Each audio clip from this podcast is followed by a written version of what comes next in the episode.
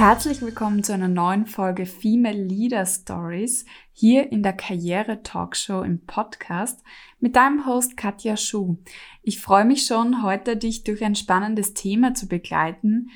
Da geht's um Self-Marketing, da geht's aber auch um Auftreten, da geht's darum, die Dinge vielleicht auch anzuziehen, die du in der Karriere haben möchtest. Klingt jetzt ein bisschen mysteriös. Wir widmen uns heute in der Folge in Headhunters Mind, was dein LinkedIn-Profil über dich verrät, über alle Themen Richtung Personal Branding, aber auch wie wirst du im Netzwerk für etwas gefunden, wie stehst du für etwas. Und konzentrieren uns da heute eben stark auf die Plattform LinkedIn, weil es ein super Medium ist, wo du eigentlich deine berufliche Präsenz ausbauen kannst und wo auch sehr viele Personalberater und Headhunter nach neuen Kandidaten suchen, was sicherlich für dich und deine Karriere spannend ist. Vor allem, wenn wir daran denken, dass 70 Prozent aller ja, Jobausschreibungen, aller Jobs, die angeboten werden, über das Netzwerk vergeben werden.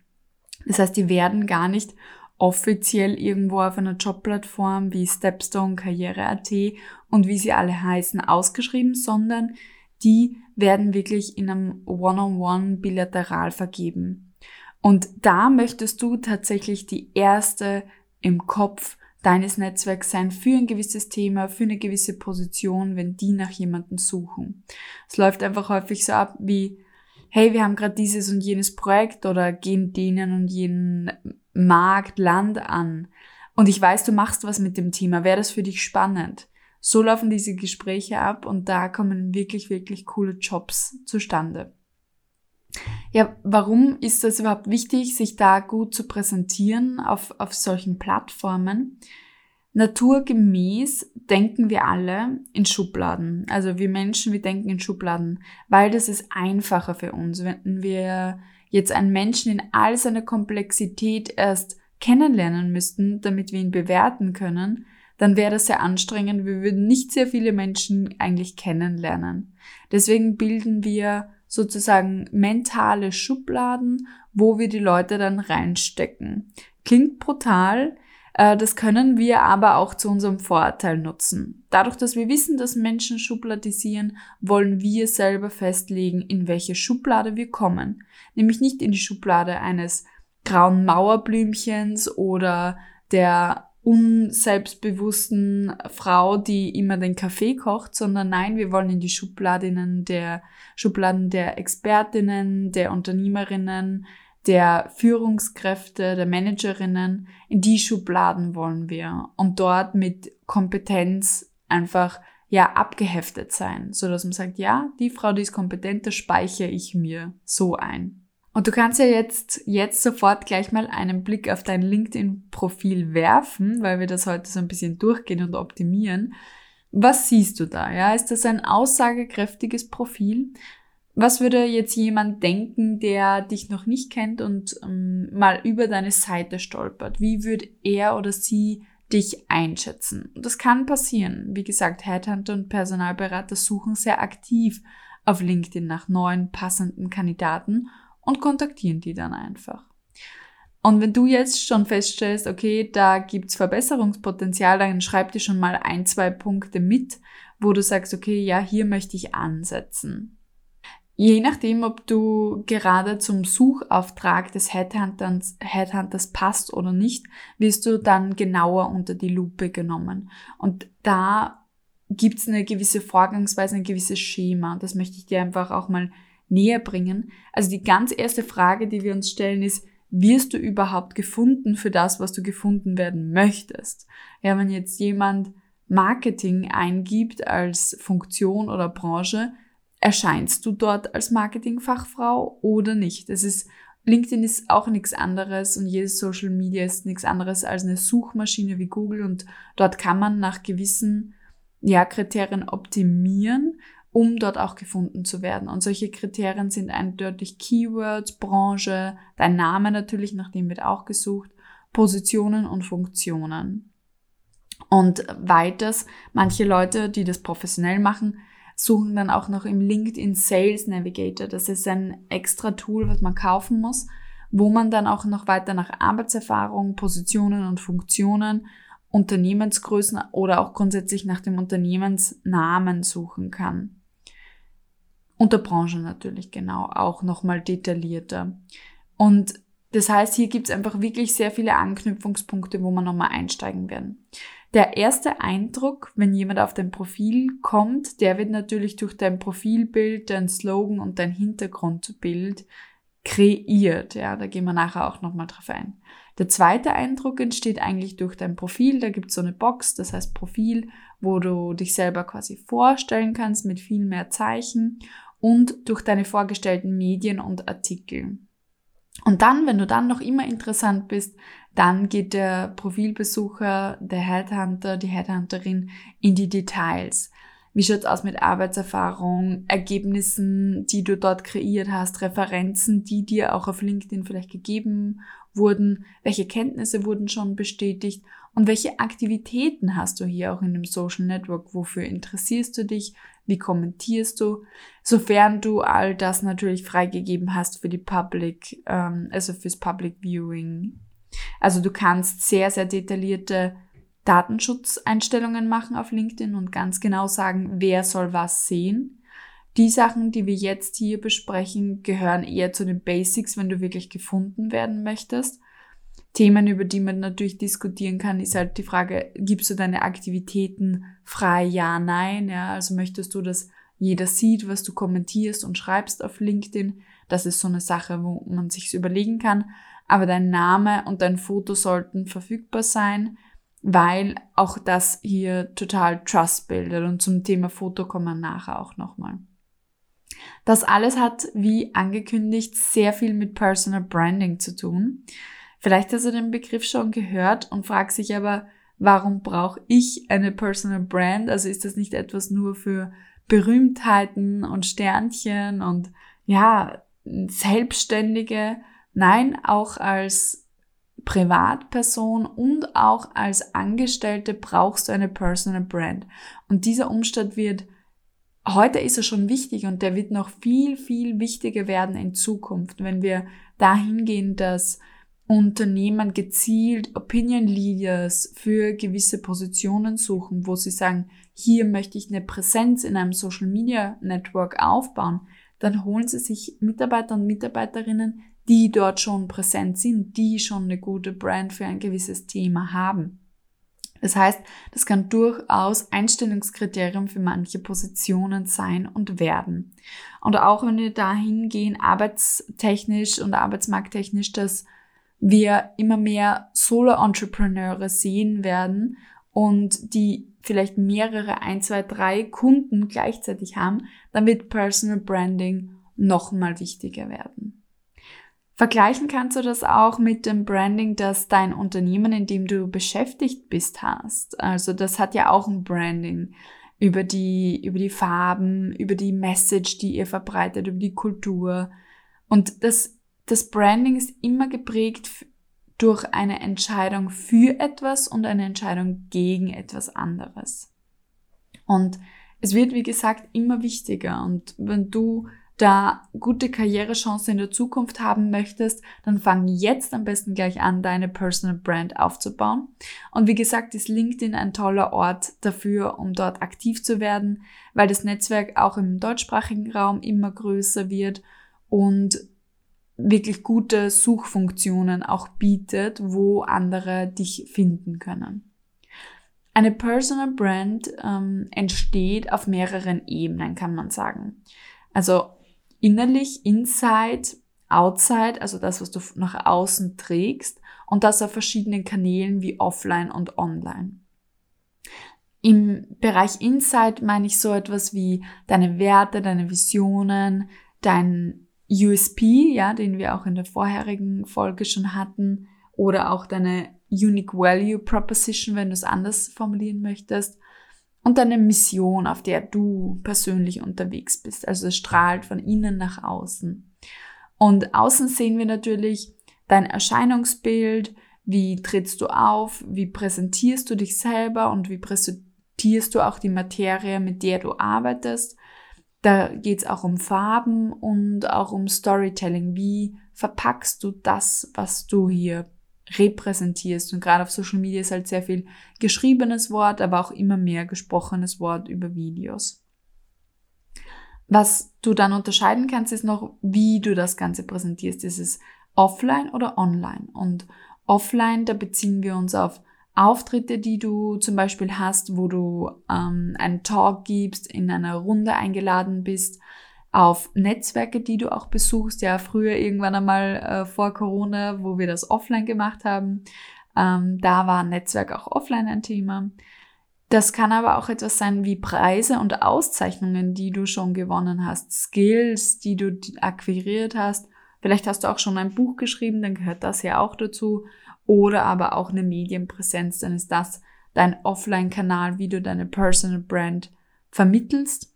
Und auch, und das möchte ich hier hinzufügen, im ganz kleinen Rahmen, wenn du nur in der Firma in der Kaffeeküche stehst, hast du auch eine Personal Brand, weil die Menschen um dich glauben etwas zu wissen über dich und mh, mm, schubladisieren dich dann. Und das kannst du eben auch beeinflussen. Online ist das Ganze auf anderen Kanälen unterwegs, wie Social Media Kanälen. Da sprechen wir natürlich über LinkedIn, Xing, aber auch private Formate wie Instagram und Facebook. Twitter ist für einige Branchen relevant und hier auf diesen Kanälen, wie stellst du dich da dar? Wie zeigst du deine Expertise? Du kannst sie natürlich über Content-Formate auch zeigen, wie ein Blog, ein Podcast und eine, insgesamt eine Website oder dich auch in Communities online und in Netzwerken engagieren. Dann gehört das auch zu deiner Personal Brand online. Ich habe dir mal grundsätzliche Impulsfragen mitgebracht, wie du auch Klarheit darüber bekommst, was du denn hier zeigen möchtest. Denn nur wenn du es selber klar hast, dann kann es auch jemand anderer verstehen. Und wenn das hier nicht gegeben ist, dann wird es auch niemand anderer verstehen. Und so Impulsfragen können sein wie, was sind meine Werte, was sind meine Ziele, wofür brenne ich eigentlich und was ist mein persönliches Warum? Und wenn du da Antworten suchst, dann hör dir doch nochmal die Folge 2 der Staffel 2 an. Dort gehen wir sehr viel drauf ein, was ist dein Karriereziel, was ist dein Purpose und da findest du gute Anleitungen dafür. Was macht mich gut im Vergleich zu meinen Mitstreiterinnen? Für wen arbeite ich und welchen Mehrwert schaffe ich? Wo sind meine Stärken, auch anders gesagt, oder welche Erfolge habe ich schon gefeiert. Und wenn du darauf eingehen möchtest, dann hör dir doch die Staffel, in der Staffel 2 hier die Folge 3 an. Dort gehen wir auch auf dein USP, deine persönliche Unique Selling Proposition ein, die dort auf jeden Fall reingehört. Und auch eine gute, eine gute Frage, um zu definieren, welche innerlichen Werte dich auch guiden wollen, ist, wer sind denn deine Vorbilder und was strahlen die aus? Die sind vielleicht schon ein, zwei, drei Schritte weiter, wo du dich orientieren kannst und auch Dinge übernehmen kannst für deine Personal Brand. Und dazu kannst du mal schauen in der Staffel 2, Folge 1, hör da mal rein und find vielleicht dein ganz persönliches Vorbild heraus und lerne von ihr oder ihm. Und wofür stehe ich und wie möchte ich wahrgenommen werden und wogegen stehe ich? Also es ist immer, Branding entsteht immer aus dem Kontext, wofür entscheide ich mich und wogegen entscheide ich mich. Und da gehen wir eben in dieser Folge stark drauf ein. Du siehst schon, Personal Branding beginnt bei dir selber und nicht beim Idealbild, was irgendjemand hat, wie du dort sein solltest, sondern wir gehen ganz stark davon aus, wie möchtest du selber sein? Was treibt dich selber an? Und wer bist du als Mensch mit all deinen Ecken und Kanten? Weil genau das gefällt. Ja, genau das polarisiert auch, aber genau das macht dich auch wieder erkennbar in, ja, diesen neun Milliarden Menschen, die unseren Planeten bevölkern. Das heißt, hier keine Scheu davon, dein persönliches Bild und deine persönliche Brand zu kreieren. Also gerade wenn ich über das Thema Self-Marketing mit meinen Klientinnen rede, dann ist halt oft so diese Scheu, so nein, ich möchte mich unter keinen Umständen verkaufen. Also nein, ich will mich ja hier nicht so anbieten oder ähnliches kommt dann. Und dann frage ich sie häufig, wie, wie wenn sie das mit einem Date zum Beispiel vergleichen, wie gehen sie denn da vor? Ja, sie gehen auch nicht auf ein Date komplett ungeduscht und ungeschminkt und im, in den Jogging Pants, sondern vielleicht ziehen sie sich was Nettes an, sie waschen sich hoffentlich vorher und machen sich sozusagen zurecht, sprühen noch ein Parfum auf und dann gehen sie zu einem ersten Date. Und nichts anderes ist Self-Marketing. Also wir richten uns halt zurecht und zeigen das Bild, was wir gerne zeigen möchten. Das heißt nicht, dass das unecht ist oder falsch, sondern es ist ein gewisser Ausschnitt, den wir Menschen hier am ersten Blick zeigen. Das heißt auch gar nicht, dass wir nicht alles online zeigen dürfen oder können, sondern es ist der erste Blick und der erste Eindruck, den andere Menschen einmal von mir gewinnen. Und ähm, der kann ruhig zurechtgelegt sein. Und das, daran ist überhaupt nichts Falsches und da braucht man auch keine Berührungsängste haben von wegen, ich verkaufe hier ein falsches Bild oder ähnliches. Bleib bei den Tatsachen auf jeden Fall, mach sie einfach nur schön zurecht. Und wenn wir jetzt noch mal ein bisschen von oben nach unten drauf eingehen, also wenn du gefunden werden möchtest ähm, auf LinkedIn, dann ist natürlich, dass du die Branche angibst, eine Selbstverständlichkeit. Und ein ganz wichtiger Punkt, bei dem sehr viele noch hängen, ist auch dieses Thema Profil-Slogan. Und hier kann ich dir den Tipp geben, dass du vier bis fünf Titel oder Beschreibungspunkte hier hernimmst und ähm, die auf die Positionen, Frames, die du bekleidest, auf das Unternehmen, in dem du arbeitest, wenn es ein bekanntes ist, oder aber auch ja für warum du das tust und dir da auch ruhig kreative kreative Begriffe einfallen lassen kannst. Also LinkedIn ist nicht mehr so steif wie früher mal. Das darf ruhig auch mit Emojis sein und auch mit ein paar selbst erfundenen Wörtern. Man soll aber trotzdem ganz klar erkennen, wer bist du und was machst du, wie machst du es und warum. Also das ist so ein Framework, was du verwenden kannst für, für dich als Angestellte. Wer, was, wie und warum. Und als Selbstständige würde ich dir eher so ein Pitch-Framework empfehlen wie, was tust du, für wen und mit welchem Effekt. Aber natürlich können auch Selbstständige das Wer, was, wie, warum Framework anwenden. Gehen wir zum Beispiel vielleicht mal ein, ein Beispiel an. Du bist zum Beispiel im Sales Department eines Unternehmens tätig. Und dein Titel ist so etwas wie Sales Representative. Dann schreibe mal diesen Titel als erstes rein. Und wenn du in einer großen Firma tätig bist, die man zum Beispiel kennen könnte, ähm, die auch ich kennen könnte, dann schreib auch direkt die Firma dazu. Das gibt dir nochmal Credibility. Und dann gehen wir zum interessanten Teil. Welche Expertise hast du? Vielleicht machst du einen gewissen Subbereich von Sales oder, oder bist dort schon lange unterwegs. Also das könnte Loyalty sein, indem du die Stammkunden akquiri also Stammkunden immer wieder aktivierst oder es könnte auch um Neukunden gehen. Wo hast du deine Expertise? Das kannst du hier nochmal reinbringen. Und dann auch abseits von der Arbeit, schau mal, was dich begeistert. Bist du in einer gewissen Community drin, dann kannst du hier auf dieses Thema eingehen. Das könnte Diversity sein, Female Empowerment oder das könnte auch sowas sein wie Public Speaking oder Finance Passionate oder ja, äh, wenn du Advocate für eine gewisse Sache bist und dich für eine gewisse Sache einsetzt, dann kann auch das hier stehen.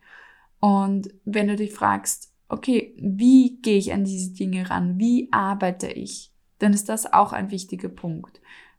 Es reicht von analytisch, kreativ, genau ja, und hier vielleicht auch äh, interessante Formulierungen dazu, wie kreativer Kopf oder ja, analytischer Denker, Denkerin, also dass du hier auch ein bisschen auf dich als Person eingehst. Und dann kannst du auch noch beschreiben, warum du das tust. Also gibt es ein Ziel, einen großen Traum, eine Leidenschaft, warum du das hier tust, was du tust. Also wer, was, wie, warum. Genau, das ist einmal das Gefundenwerden. Und wenn wir uns den ersten Eindruck anschauen, ja, was kannst du tun, um einen guten ersten Eindruck zu machen, dann ist hier natürlich das Profilbild ein ganz wesentliches. Also wir fühlen uns von Bildern auch angezogen. Deswegen sagt auch LinkedIn selber, dass die Profile, die äh, ein aussagekräftiges Bild verwenden, auch viel mehr Kontaktanfragen bekommen, weil wir das Gefühl haben, den anderen Menschen schon ein Stück weit zu kennen.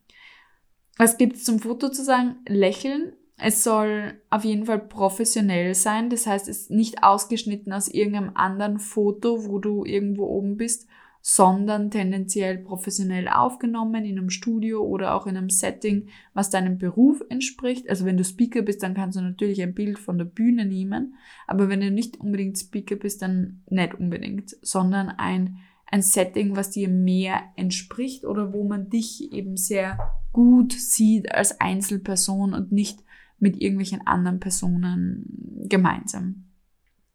Spannend ist, dass ich heute dazu ein LinkedIn Live gebe mit einer Fotografin, die Personal Branding Fotografie auch macht und wo wir auch Tipps besprechen, wie du natürlich bist in so einem Fotoshooting, weil es ist einfach für viele auch eine, so eine Überwindung, ein eigenes Fotoshooting für sich zu haben, weil wie soll ich mich dort verhalten, was brauche ich überhaupt? Und da werden wir eben sowohl über Fotos für LinkedIn als auch Bewerbungsmappen sprechen.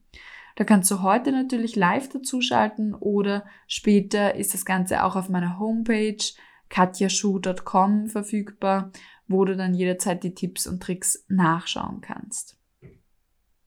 Und solche Lives mache ich übrigens öfter. Das heißt, es lohnt sich, auch mir mal eine Kontaktanfrage auf LinkedIn zu schicken, wo du dann immer eine Notification, eine Benachrichtigung bekommst für was mache ich gerade live und welche Beiträge gehen hier online. Genau, den Slogan haben wir für den ersten Eindruck schon erwähnt, wie oben. Und dann bleibt noch das Hintergrundbild. Das erfassen wir auch auf dem ersten Blick. Und das Hintergrundbild ist neben natürlich dem Slogan, wo Wörter stehen, ein ganz wesentlicher visueller Reiz, der Menschen zeigt, in welche Schublade sie dich geben sollen. Ja, was steht dort? Wie schaust du dort aus? Oder was wird hier dargestellt?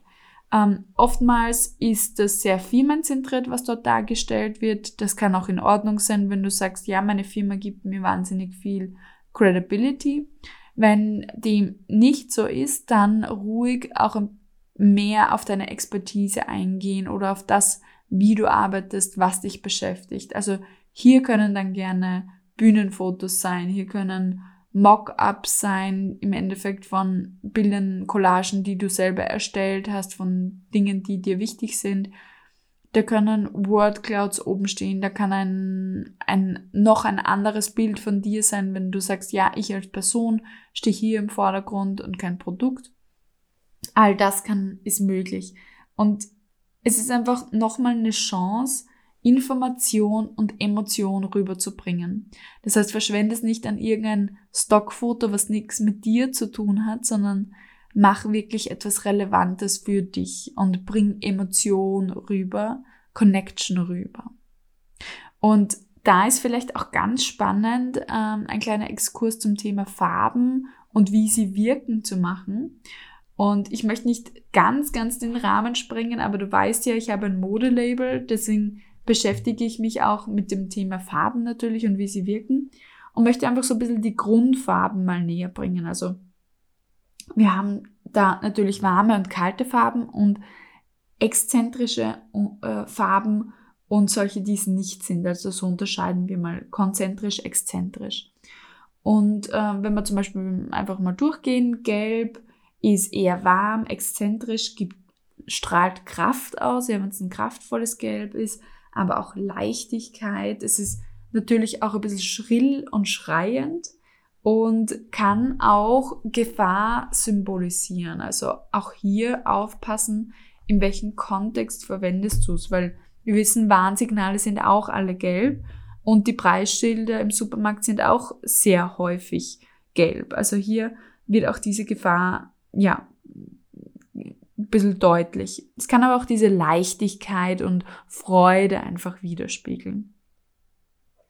Blau zum Beispiel wirkt sehr seriös, also ist kalt und konzentrisch. Also es ist so diese Unendlichkeit. Wir kennen das vom Himmel, vom Meer. Blau ist beruhigend auf uns und drückt Ernsthaftigkeit, Seriosität aus und ist eine Signalwirkung für Vertrauen, Treue, Verbindung. Und das kann auch, wenn es zu, wenn es negativ wird oder vielleicht auch ein bisschen zu dunkel, dann kann es auch sehr melancholisch wirken, traurig wirken. Also da muss man natürlich aufpassen, wie man das auch ein bisschen auffrischt mit anderen Begriffen und Worten, vielleicht wenn ich blau verwende und ein sehr dunkles Blau. Rot wirkt warm und konzentrisch, das heißt in, in der positiven Hinsicht sehr lebendig, dynamisch, kraftvoll ist nicht so leichtsinnig wie das Gelb, sondern mehr stark und warm und scheinbar mehr nach innen gerichtet. Und das ist so wie dieses Glühen, ja, also man glüht von innen heraus. Und es ist anziehend, ja, und wenn man es aber zu überreizt, ja, kann es auch erotisch schon fast wirken, weil es die Blicke fesselt. Also hier muss man auch aufpassen, wie erdet man das Rot auch.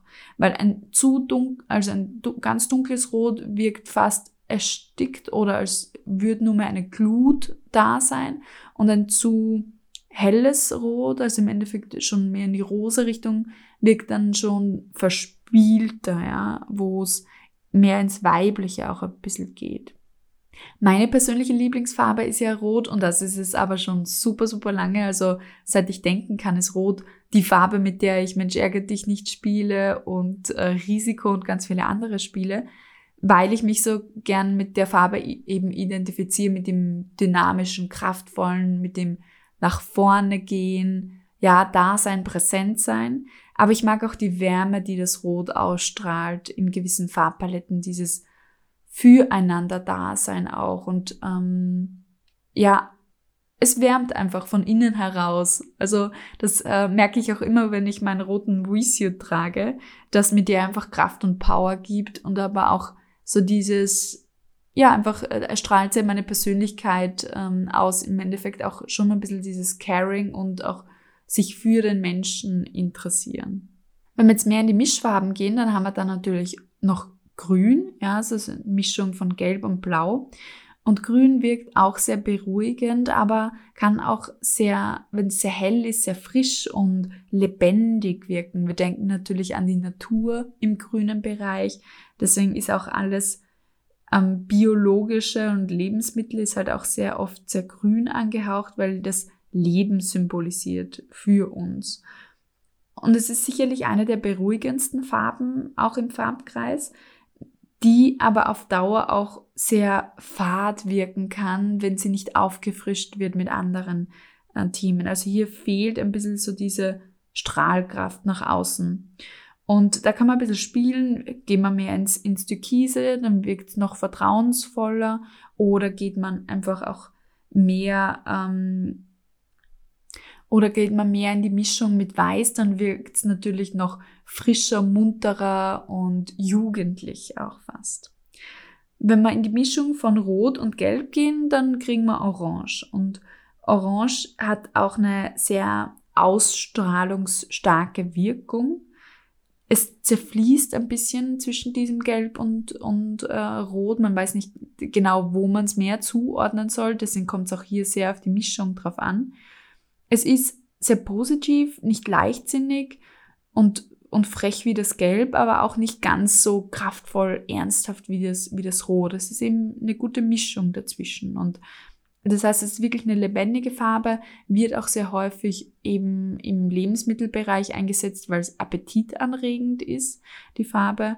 Es ist ein bisschen, ja, extravertiert, aber auch ein bisschen zerstreuter. Also nicht so fokussiert wie ein Rot, aber auch nicht so zerstreut wie, wie, das, wie das Gelb. Und wenn es die Strahlkraft verliert und ein bisschen mehr ins Weiße geht, dann wirkt es ein bisschen blasser, verletzlicher. Wenn wir ins Violett schauen, also eine Mischung aus Rot und Blau, dann haben wir hier eine Farbe, die warm und kalt irgendwo vereint. Also dieses Rot als warme Farbe, das Blau als kalte Farbe und es vereint sich in dem Violett. Das heißt, hier kämpft auch Rot mit Blau ein bisschen um die Dominanz. Also was ist dominanter? Wenn wir mehr ins dunklere Violett gehen, dann ist das Blau dominanter, mehr ins hellere, dann ist das Rot dominanter. Und hier verschmilzt einfach etwas Bestehendes. Und das ähm, fand ich ganz interessant, auch für mein Modelabel Resuit. Das hat Violett auch als Farbe. Warum? Weil das hier auch die Verschmelzung zweier Energien sein soll, männlicher, weiblicher Energien und auch wo Frauen einfach in die Wirtschaft gehen und dort verschmelzen mit dem und etwas Neues entsteht nochmal etwas Besseres. Also es ist hier dieser Violett ist ein, ein ewiges Verschmelzen, ohne es je abgeschlossen zu haben. Ohne irgendwo ein Ergebnis eigentlich auch zu bekommen. Es gibt natürlich auch noch die Farbe Braun, die sehr stark für Behaglichkeit steht, ähm, wo es ja bequem ist, das ist bekannt. Auf einer negativen Art und Weise kann Braun auch sehr langweilig und spießig wirken. Je nachdem, in welche Richtung man es mehr treibt, mehr ins Orange, dann ist es ein bisschen mehr Antriebs, äh, mit mehr Antriebskraft verbunden. Oder wenn es mehr ins Schwarze geht, dann ist es noch mehr ruhiger, behaglicher, stiller fast auch. Und da, kann man natürlich auch sehr, sehr mischen. Wenn man ein bisschen mehr rosa reingibt äh, oder rot reingibt, dann ist es halt ein bisschen lieblicher, süßlicher, erinnert uns mehr an, an die Natur auch oder die Farben des Herbsts, wenn es ein bisschen mehr ins Orange geht. Genau. Es gibt natürlich auch nicht Farben wie Schwarz und Weiß. Weiß ist oft für uns eine visuelle Pause, weil es hat keinen besonderen Reiz. Es ist dieser Raum, der geschaffen wird. Und immer wenn wir Weite produzieren wollen, dann nehmen wir auch sehr viel Weiß, weil Weiß, auf Weiß kann ich sehr viel gut darstellen, weil es sich gut abhebt.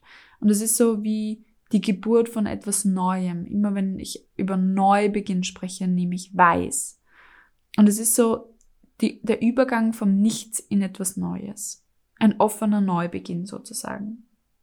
Es wird natürlich auch auf der anderen Seite manchmal mit ein bisschen Einsamkeit und Leere verbunden, wenn dann gar nichts drauf ist auf dem weißen Papier sozusagen. Schwarz hingegen ist nichts und am Ende. Es ist dieses schwarze Loch, das ewige Schweigen, was alles einsaugt und es ist vielleicht auch Abwehr, Verdrängung, Verzicht, ja. Schwarz ist im Gegensatz zu Weiß die Vereinigung und kann daher auch passiv abwehrende Rebellion stehen. Also es kann auch dieses Ich bin dagegen aussagen, das Schwarze. Und gleichzeitig ist aber auch Schwarz sehr elegant, sehr mysteriös für uns. Also wir können nicht sehen, wo es anfängt und wo es aufhört, weil es einfach schwarz ist. Und deswegen können wir auch diese Eigenschaften damit gut kommunizieren. So, das war jetzt ein bisschen ein längerer Exkurs eigentlich auch in die Welt der Farben, weil es auch immer interessant ist, wie man die eigene Personal Brand mit einer Farbe verknüpfen kann. Und ich lege dir wirklich nahe, das auch nicht nur online, sondern auch offline zu praktizieren. Vielleicht hast du auch schon eine Lieblingsfarbe und weißt jetzt nochmal mehr, wofür sie steht. Dass du auch nochmal checkst, okay, welcher Farbton von dieser Farbe passt mir auch, von meinem Hauttyp. Und dann die auch tatsächlich einbaust in deine Kleidung, in ein Accessoire. Vielleicht kennst du meine Brille, ja, die ist sehr mh, mm, auffallend bunt, aber auch ganz in der Mitte rot. Ja, das ist das, was man auch sieht, weil das passt auch gut eben zu meiner Personal Brand. Und hier kann man einfach spielen, auch mit diesen Highlights. Also bedenke das einfach beim ersten Eindruck, dass hier auch Farben eine große Rolle spielen. Auf dem zweiten Eindruck, da schauen wir uns natürlich genauer an dein Profil und deine vorgestellten Artikel auf LinkedIn. Und hier geht es so mehr in die Expertise. Also hier wird wirklich der Check gemacht, was kannst du eigentlich, was bietest du. Und als Angestellte solltest du darauf achten, dass du hier ein Kurzprofil in der dritten Person schreibst. Das sind so vier bis fünf Sätze. Das müssten keine vollständigen Sätze sein, sondern eher mehr so Aufzählungen. Wer bist du? Was hast du schon getan? So Fähigkeiten, also ein wirklich kleines, kurzes, prägnantes Kurzprofil. Das kannst du auch direkt für deinen Lebenslauf verwenden. Also hier kannst du ruhig das Gleiche auch schreiben. Und dass du dann übergehst und auch Karriere-Highlights, ähm, Ergebnisse und Erfolge darstellst. Also was ist dir besonders gut schon mal gelungen, worauf bist du stolz in deiner Karriere, dass du das hier auch schilderst. Weil dann kann man mehr verstehen, in welcher Dimension bist du unterwegs. Und auch hier nicht zu vergessen, einen Call to Action ähm, irgendwo zu reinzugeben. Also selbst wenn du nicht Unternehmer oder Selbstständige bist, hast du immer einen Call to Action. Wer möchtest du denn, dass er oder sie sich mit dir verknüpft? Wer soll, wer soll dein Profil besuchen und wer soll dich dann auch kontaktieren, zu einer Nachricht einladen, äh, dir eine Mail schreiben oder ähnliches. Gib das ruhig an. Und wenn du auch die Karriere-Highlights framest und das Kurzprofil schreibst, dann kannst du dich fragen, ja, wie können Kenner meiner Branche sehen, auf welchem Level ich mich aktuell hier befinde? Also, dass sie dich gut einschätzen können. Und hier sind einfach die richtigen Keywords entscheidend, welche du da reinbringst. Ja, also wie bezeichnet man üblicherweise in der gesamten Branche deine Stelle? Womit beschäftigst du dich dort?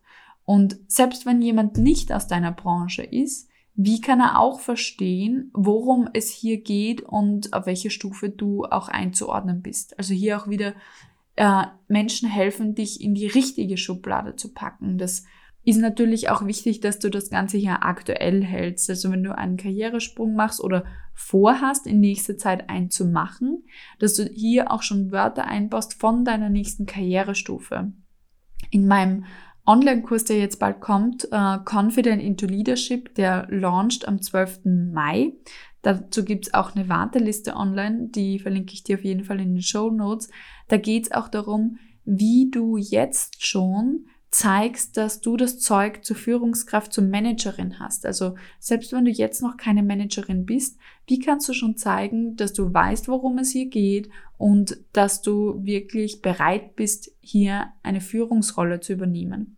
Also hier geht es auch wirklich um die Keywords, die du hier reinbringst. Als Selbstständige, wenn du das hier hörst, dann rate ich dir auf jeden Fall, dass du ähm, hier die Probleme deiner Klienten, Klientinnen, Kundinnen äh, schilderst, welche Dienstleistungen du auch anbietest und welche konkreten Resultate man sich aus der Arbeit mit dir erwarten kann. Und ganz wichtig natürlich der Call to Action, weil der soll dir natürlich Leads auch für dein Business bringen. In den Artikeln, da kannst du auf jeden Fall deine besten Posts zeigen, wenn du schon eine Reichweite hast, dann sieht man nämlich auch, okay, die Menschen interagieren mit deinen Beiträgen, das ist ein sehr gutes Signal, weil dann heißt das, du hast eine aktive Community, ein aktives Netzwerk.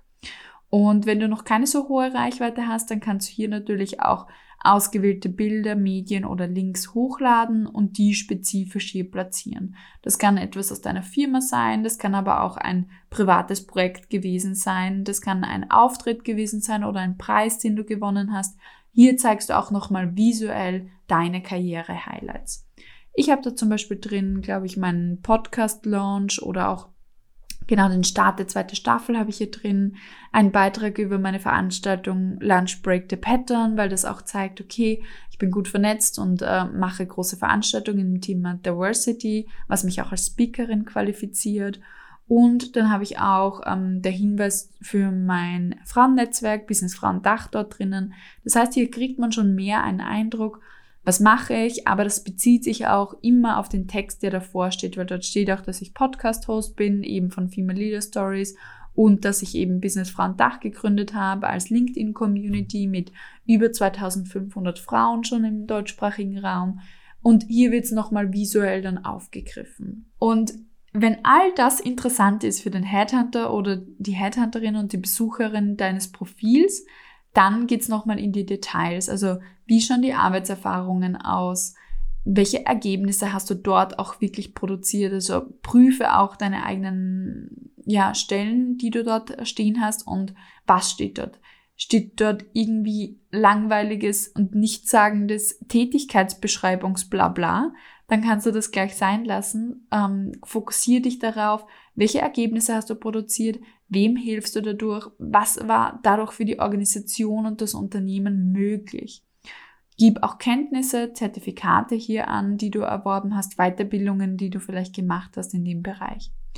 Und dann schaut derjenige weiter natürlich auch, hast du irgendwelche Referenzen, wenn es relevant ist für deinen Bereich? Hast du zusätzliche Kenntnisse, die bestätigt wurden, wie Projektmanagement, Leadership, Management Skills?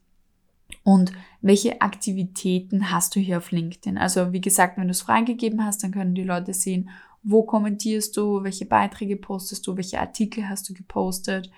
Und ähm, das ist, wie gesagt, Geschmackssache, ob du das freigeben möchtest oder nicht.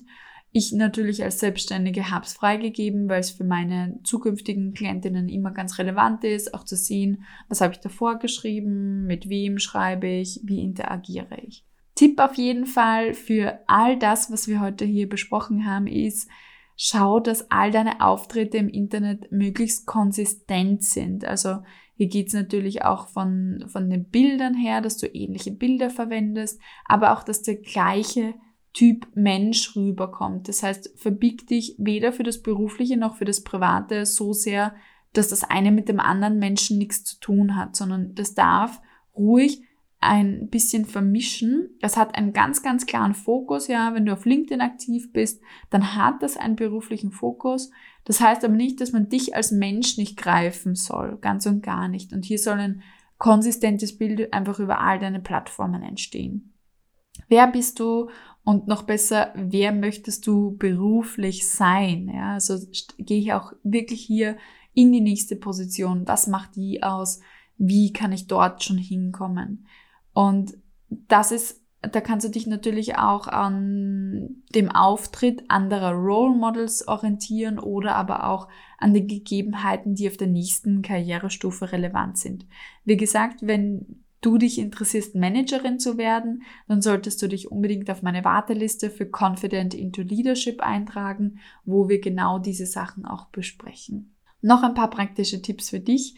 Es ist wichtig, dass du die Eigenschaften und Fähigkeiten deiner Branche analysierst, welche sind hier essentiell und diese Keywords, sofern du sie natürlich besitzt, auch in dein Profil einbaust. Also hier zahlt sich einfach ein bisschen Recherche aus. Schau, ob es einen roten Faden durch dein Profil gibt, also lies es nochmal ähm, durch und überleg auch, ein branchenfremder Mensch, kann der verstehen, was ich hier mache und vor allem auch, verstehen, welche Fähigkeiten ich mitbringe, vielleicht für eine ganz, ganz andere Position. Also wo man auch in, über einen Quereinstieg oder ähnliches nachdenken kann. Finde auf jeden Fall spannende Erkenntnisse aus deiner Karriere, die vielleicht auch anderen Menschen schon weiterhelfen können. Und dann kannst du das dir hier direkt einbauen. Vielleicht hast du die Erkenntnis gewonnen, dass es einfach immer besser ist, mal eine Herausforderung anzunehmen und zu schauen, ob es einen taugt dann kannst du das auch direkt reinschreiben und das könnte andere Menschen inspirieren.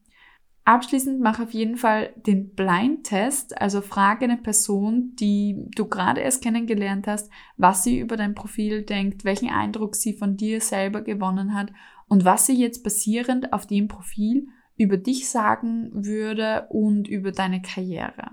Genau. Und sonst heißt es einfach nur tun, probieren, mal schauen und immer mal wieder abändern.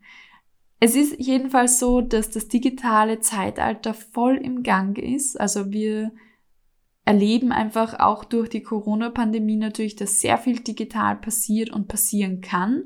Und du und jeder kann das einfach nutzen. Das heißt, es ist wirklich sehr demokratisiert, wie du dich hier darstellst und nutzt das einfach als Medium, um einfach relevant zu werden für Positionen, in die du kommen möchtest.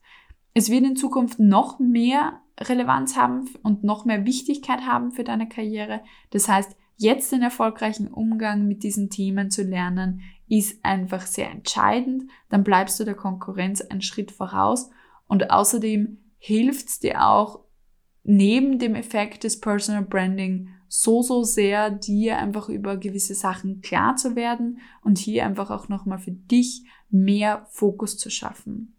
In diesem Sinne, ja, think like a Headhunter. Schau mal dein Profil wie ein Headhunter an oder wie jemand, der dich neu kennenlernt und lern dich dadurch auch nochmal selber besser kennen. Wir sehen uns auf der nächsten Karrierestufe. Bis bald und alles Liebe, Katja. Hat dir diese Folge gefallen? Dann klicke im Female Leader Stories Podcast auf Abonnieren und entdecke jede Woche ein Geheimnis erfolgreicher Frauen.